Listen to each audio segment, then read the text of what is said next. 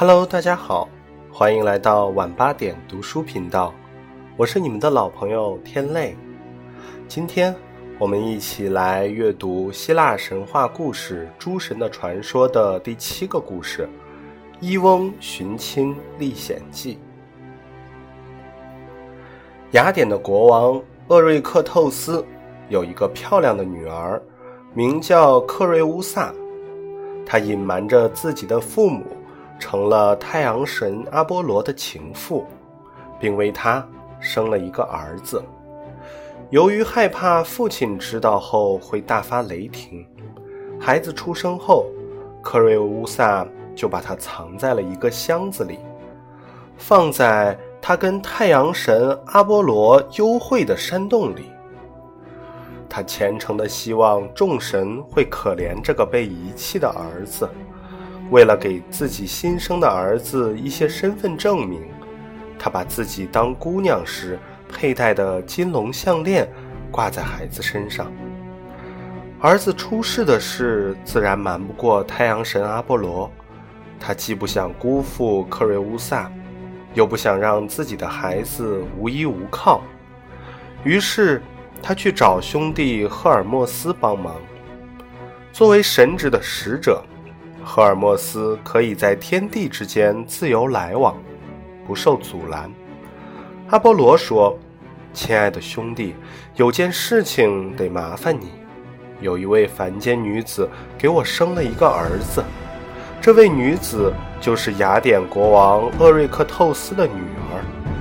因为害怕自己的父亲，她偷偷地将孩子藏在一个山洞里。请你帮我救救这个孩子。”把用麻布包着的孩子连同箱子送到我在特尔菲的神殿，放在神殿的门槛上即可。其余的事情由我去办，因为我是孩子的父亲。赫尔墨斯答应了阿波罗的请求，展开双翅飞到雅典，根据阿波罗的描述找到了孩子。他将孩子放在柳条箱里。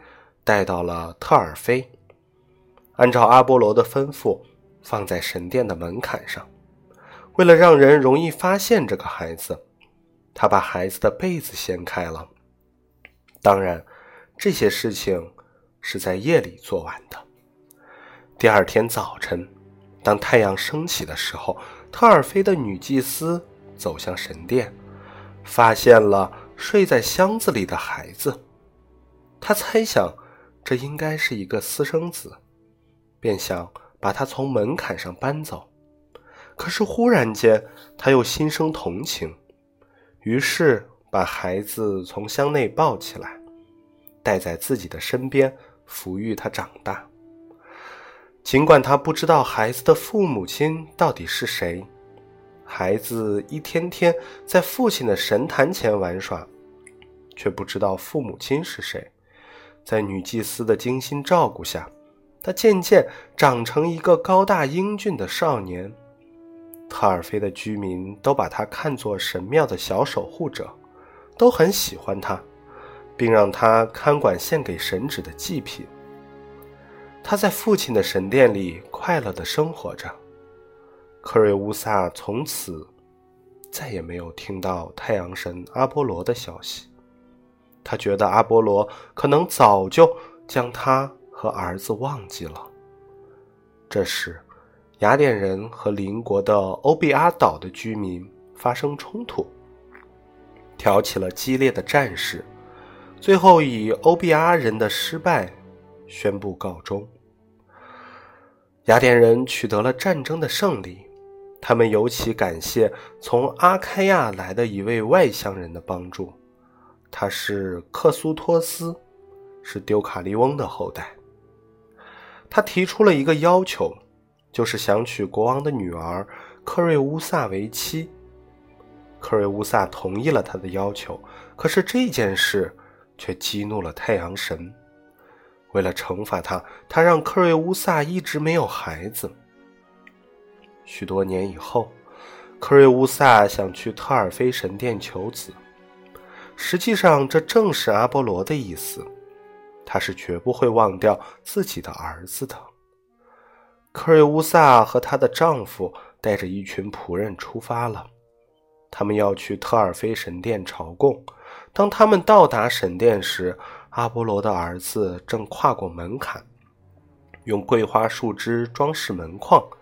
他看见了这位高贵的妇人，他一见神殿就不由自主地掉眼泪。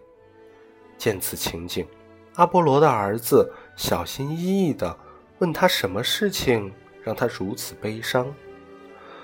我不想了解你的伤心事，可是如果你愿意的话，能否告诉我你是谁？从哪里来？我叫克瑞乌萨，我的父亲是厄瑞克透斯，雅典是我的故乡。公主回答说。小伙子一听，高兴地喊了起来：“雅典可是个有名的地方，而且你的出身还是那么高贵。不过，请告诉我，那是真的吗？”我们从图画上看到，你的曾祖父厄里克托尼厄斯像棵庄稼一样，是从地里长出来的。雅典娜女神将泥土所生的孩子放在箱子里，命令两条巨龙看守，然后让克克洛帕斯的女儿去保护这个箱子。听说那些女儿特别好奇，便悄悄地打开了箱盖儿。等到他们看到男孩时，却突然发了疯，自己从山岩上跳了下去，摔死了。克瑞乌萨默默的点点头，因为刚才提到的自己祖先的遭遇，使他想起了自己遗弃的婴儿的事情。可是儿子就站在面前，继续天真的问着。你的父亲厄瑞克透斯真的因为地裂而被吞没吗？波塞冬真的用三叉戟杀了他？他的坟墓真的就在我所供奉的主人阿波罗最喜欢的那座山洞附近吗？陌生的年轻人啊，请不要提起那座山洞。克瑞乌萨打断了他的话。那里。是发生不忠诚和重大罪孽的地方。公主沉默了一会儿，又恢复了先前的镇静。在她眼中，只是把年轻人看作神殿的守护者，所以他告诉年轻人说，自己是克苏托斯王子的妻子。他们前来特尔菲，是祈求神旨能够赐给他一个儿子。阿波罗知道我为什么没有孩子，他叹息着说：“只有他，才能帮助我。”你没有儿子，是不是感觉自己是个不幸的人呢？年轻人同情而又伤心地问了一句：“很早之前，我就是个不幸的人了。我非常羡慕你的母亲，能够有你这么一个聪明伶俐的儿子。”我不知道我的父母是谁，年轻人伤心地说：“我也不知道我是从哪里来的。我的养母是神殿的女祭司，是她同情我，抱养了我。从我记事起，我就住在神殿里，我是神旨的仆人。”公主听到年轻人的话，心里怦然一动，她沉思了一会儿，又把思绪拉了回来，心疼地说。我认识一个妇人，她的命运跟你的母亲非常相似。我为了她，才来这里祈求神谕的。跟我们一起来的人当中，还有她的丈夫。她为了听取特洛弗尼厄斯的神谕，特地绕道过去了。趁她的丈夫还没有到，我愿意把那位女人的秘密告诉你，因为你是神的仆人。”公主说道。这个妇人和现在的丈夫结婚前，曾经跟太阳神阿波罗有过很深的交往，并且在没有征求自己父亲同意的前提下，便跟阿波罗生了一个儿子。可是女人将孩子遗弃，从此就没有了他的任何消息。为了在神旨面前打听到自己的儿子是否还活在这个世上，我带那位女人亲自赶到这里。这是多少年前的事情啊？年轻人问。如果他要是活着的话，应该跟你同龄。克瑞乌萨说：“你的朋友的命运跟我是多么的相似啊！”年轻人悲伤的叫道。他寻找自己的儿子，我寻找自己的母亲，可是他离我这里那么遥远，我们彼此又不相识。不过你别指望神旨会给你一个满意的答复，因为你用你朋友的名义控诉他的不义，而神旨是不会自己认错的。别说了，克瑞乌萨打断了年轻人的话。那位妇人的丈夫过来了，我向你吐露的秘密，你千万别让他知道。克苏托斯满怀喜悦地跨进神殿，向他的妻子走来。特洛弗尼厄斯给了我一个吉利的消息，他说我一定会带着一个孩子回去的。咦，这位年轻的祭司是谁？克苏托斯问道。年轻人向前一步，谦恭地说：“他只是阿波罗神殿的仆人，这里是特尔菲人最敬重的圣地，而那些命运之签所挑中的人就在里面。他们正坐在三角香炉旁，听取女祭司从那里宣誓神谕。”克苏托斯听到这话，立刻吩咐克瑞乌萨。跟前来求取神谕的其他人一样，用花枝装饰自己，在祭坛前祈祷神旨赐给他们一个吉利的神谕。克瑞乌萨看到露天的祭坛上放着桂花树环，便走了过去。克苏托斯连忙走进圣殿里间，那位年轻人仍在前厅守护着。没过多久。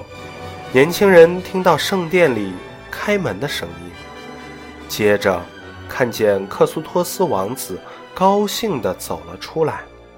他突然狂热地拥抱住守在门外的年轻人，连声叫他儿子，同时要求年轻人也拥抱自己，给自己送上一个儿子的吻。年轻人不知道究竟发生了什么事，以为他疯了。便一把将他推开，可是克苏托斯并没有生气。神给了我启示，他说：“神谕宣誓，当我走出门后遇到的第一个人，便是我的儿子。这是神旨的恩赐。至于什么原因，我并不清楚，因为我的妻子从没有为我生过孩子。可是我相信神灵的话。”他也许会亲自给我说明的。听完这番话，年轻人也不由得高兴起来。不过他还是有些不满足。当他接受父亲的拥抱和亲吻时，又悲叹道：“亲爱的母亲，你到底在哪里？你是谁呢？我什么时候才能见到你慈爱的面孔呢？”这时。他心里又产生了新的疑虑，他不知道克苏托斯的妻子是否心甘情愿地认他这个儿子，因为他没有亲生的孩子，也不认识他。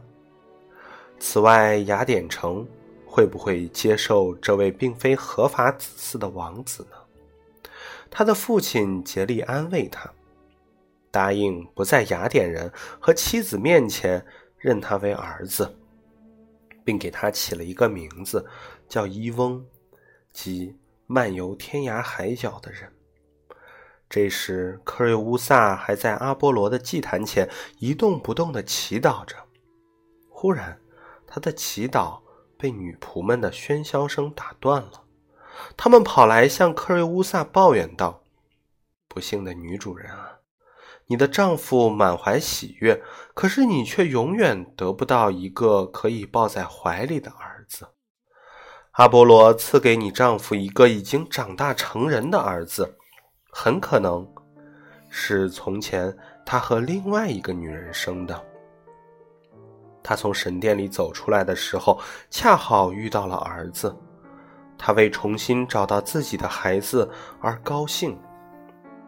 可怜的公主，她的心灵并没有开窍，竟然没能看穿这个显而易见的秘密，仍在继续为自己悲哀的命运而感叹。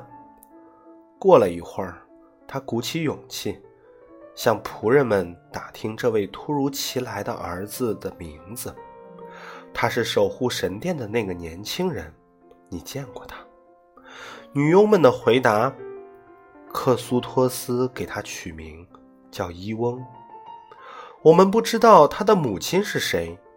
你的丈夫现在到巴克斯祭坛去了，他想悄悄地为儿子给神献祭。然后在那里举行一个庄严的宴会，并吩咐我们千万不要把这件事告诉你。可是我们出于对你的爱护，违抗了他的命令，所以一定不要让他知道是我们告诉你的。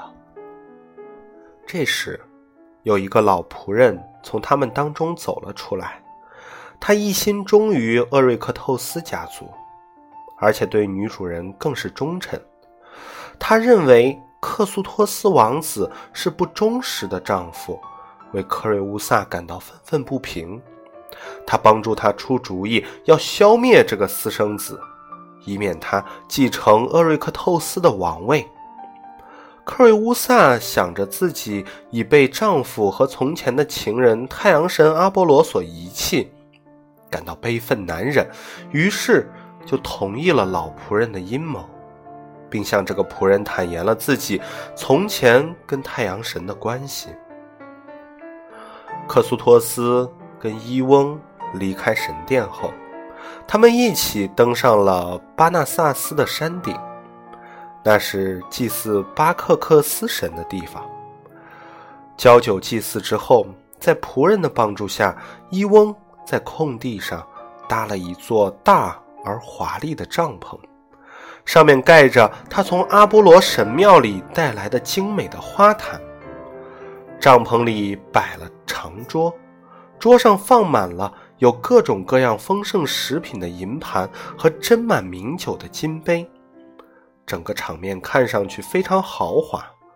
克苏托斯派使者到特尔菲城，邀请所有的居民来这里参加盛宴。不久。帐篷里挤满了头戴花环前来庆祝的贵客。饭后，大家开始用点心。这时，老仆人出现在大家面前，他那奇怪的姿态引得客人们哈哈大笑。老人走进帐篷，为来到这里的宾客们敬酒。克苏托斯认出他是妻子克瑞乌萨的老仆人。于是，在宾客的面前夸奖他为人勤奋，并且十分忠诚。大家也称赞他慈祥善良。老人站在酒柜前，侍候着这里的客人。等到宴会中席，笛声吹起时，老仆人连忙吩咐手下的人取走小杯，摆上金银大碗。老人走进酒柜，拿了一只大碗，满满的。倒了一碗酒，好像要给年轻的新主人斟酒致敬似的。趁其他人不注意，他将致人死命的毒药放到了金碗里，轻轻地晃了晃。然后，老人悄悄地来到伊翁身旁，往地上滴了几滴烈酒，算是祭祀。这时，只听见旁边站的一个仆人不在意地骂了一句。从小在神殿长大的伊翁知道，在神圣的教义中，这是一种不祥的征兆，就把杯里的酒全倒在地上，并重新用一只新杯子斟上酒，然后进行隆重的交际仪式。在场的客人们全都跟着他这样做。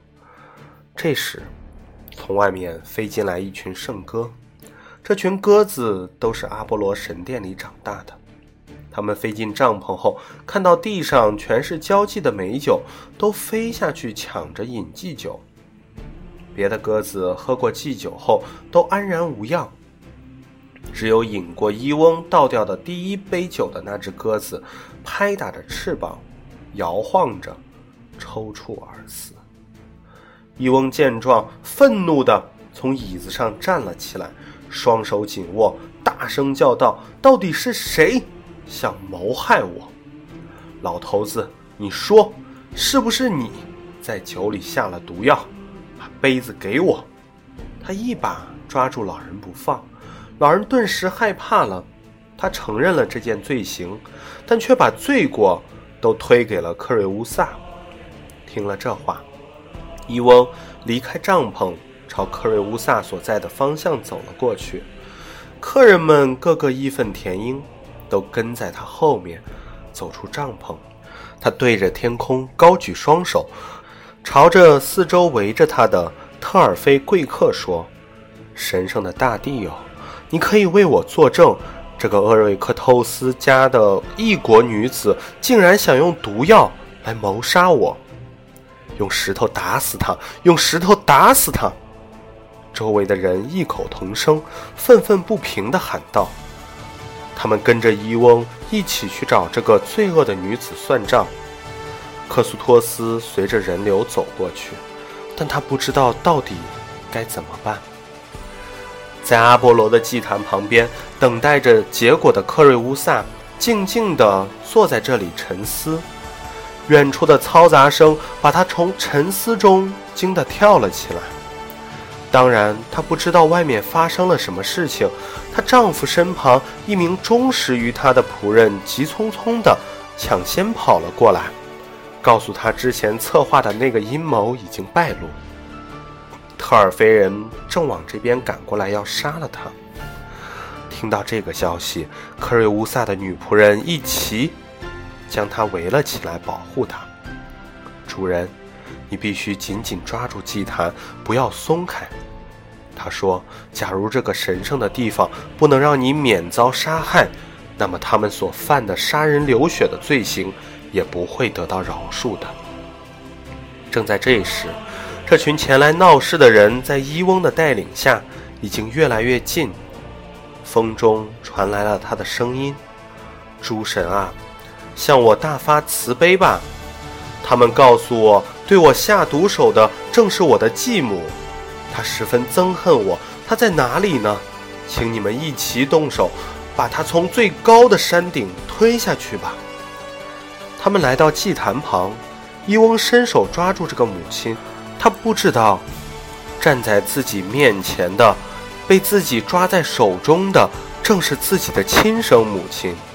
而他却把她看作是自己不共戴天的死敌，他想拖着他离开祭坛，而此刻神圣的祭坛成了克瑞乌萨唯一的避难所。阿波罗不愿看到母子反目成仇，更不想看到自己曾经的情人被自己亲生的儿子杀死，就把神谕暗示给女祭司，让她知道了事情的来龙去脉。女祭司知道自己领养的孩子是阿波罗和克瑞乌萨的儿子，便离开了三足圣坛，找出了多年前他在店门口发现的盛放婴儿的小箱子，急急忙忙赶到祭坛前，看到克瑞乌萨在伊翁的拉扯下正拼命地挣扎。看到女祭司来了，伊翁连忙松手，虔诚地迎上去，欢迎你。我最亲爱的母亲，尽管你不是我的亲生母亲，可是我却愿意叫你母亲。你听说我刚刚差点被这个女人毒死吗？我刚认了父亲，可是我的继母却策划谋杀我。女祭司听后警告他说：“伊翁，请以一双干干净净的手回到雅典去。”伊翁略有所思之后，回答道：“杀掉自己的敌人，难道有什么不对吗？”在我把话讲完之前，你千万别动手。”女祭司严肃地说：“你看到这只小箱子了吗？当初你就是装在这个小箱子里被别人遗弃在这儿的。这个小箱子跟我有什么相干呢？伊翁问。箱子里面有包裹你的麻布，亲爱的孩子。女祭司说：“包裹我的麻布。”伊翁吃惊地叫着：“这是一条线索，它可以帮助我找到亲生母亲。”女祭司伸手将小箱子递给他，伊翁热情地接了过去，从里面取出一堆小心折叠的麻布。他眼里噙着泪花，悲伤地看着眼前这些宝贵的纪念物。克瑞乌萨也渐渐地恢复了镇静。当他看到伊翁手里的麻布和小箱子时，一下子就明白了事情的真相。他激动地冲出祭坛，对着伊翁高兴地叫道：“我的儿啊！”说完，他便伸出双手，紧紧抱住伊翁。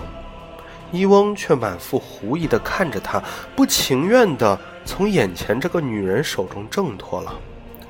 克瑞乌萨往后退了几步，说：“这块麻布就是证明，孩子，你把麻布摊开，就能找到我当年给你做的标记。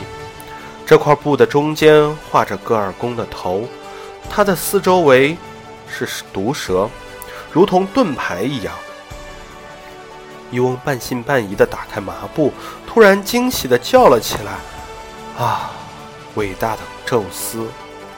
这儿是戈尔宫，而这儿就是毒蛇。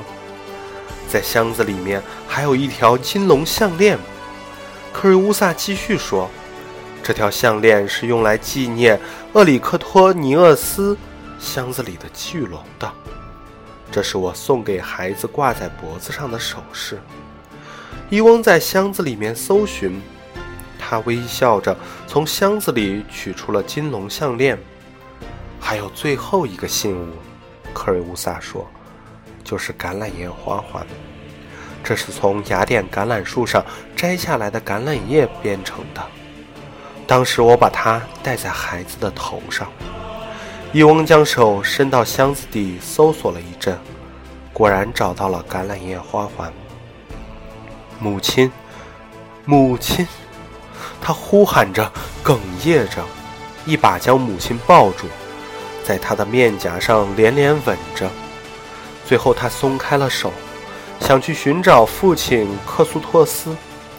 这时，克瑞乌萨对儿子说出了他的出生的秘密，说他就是在那座神殿里忠诚地侍候了那么多年的阿波罗神的儿子。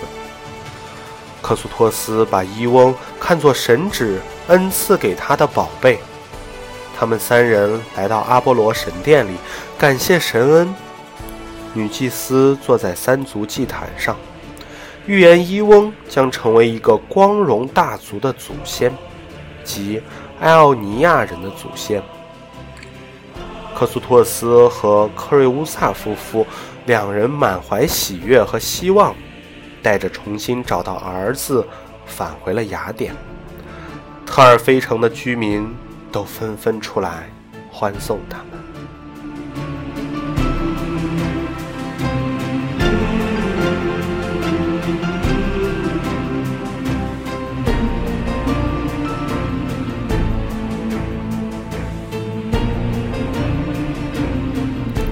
好了，今天的故事就讲到这里。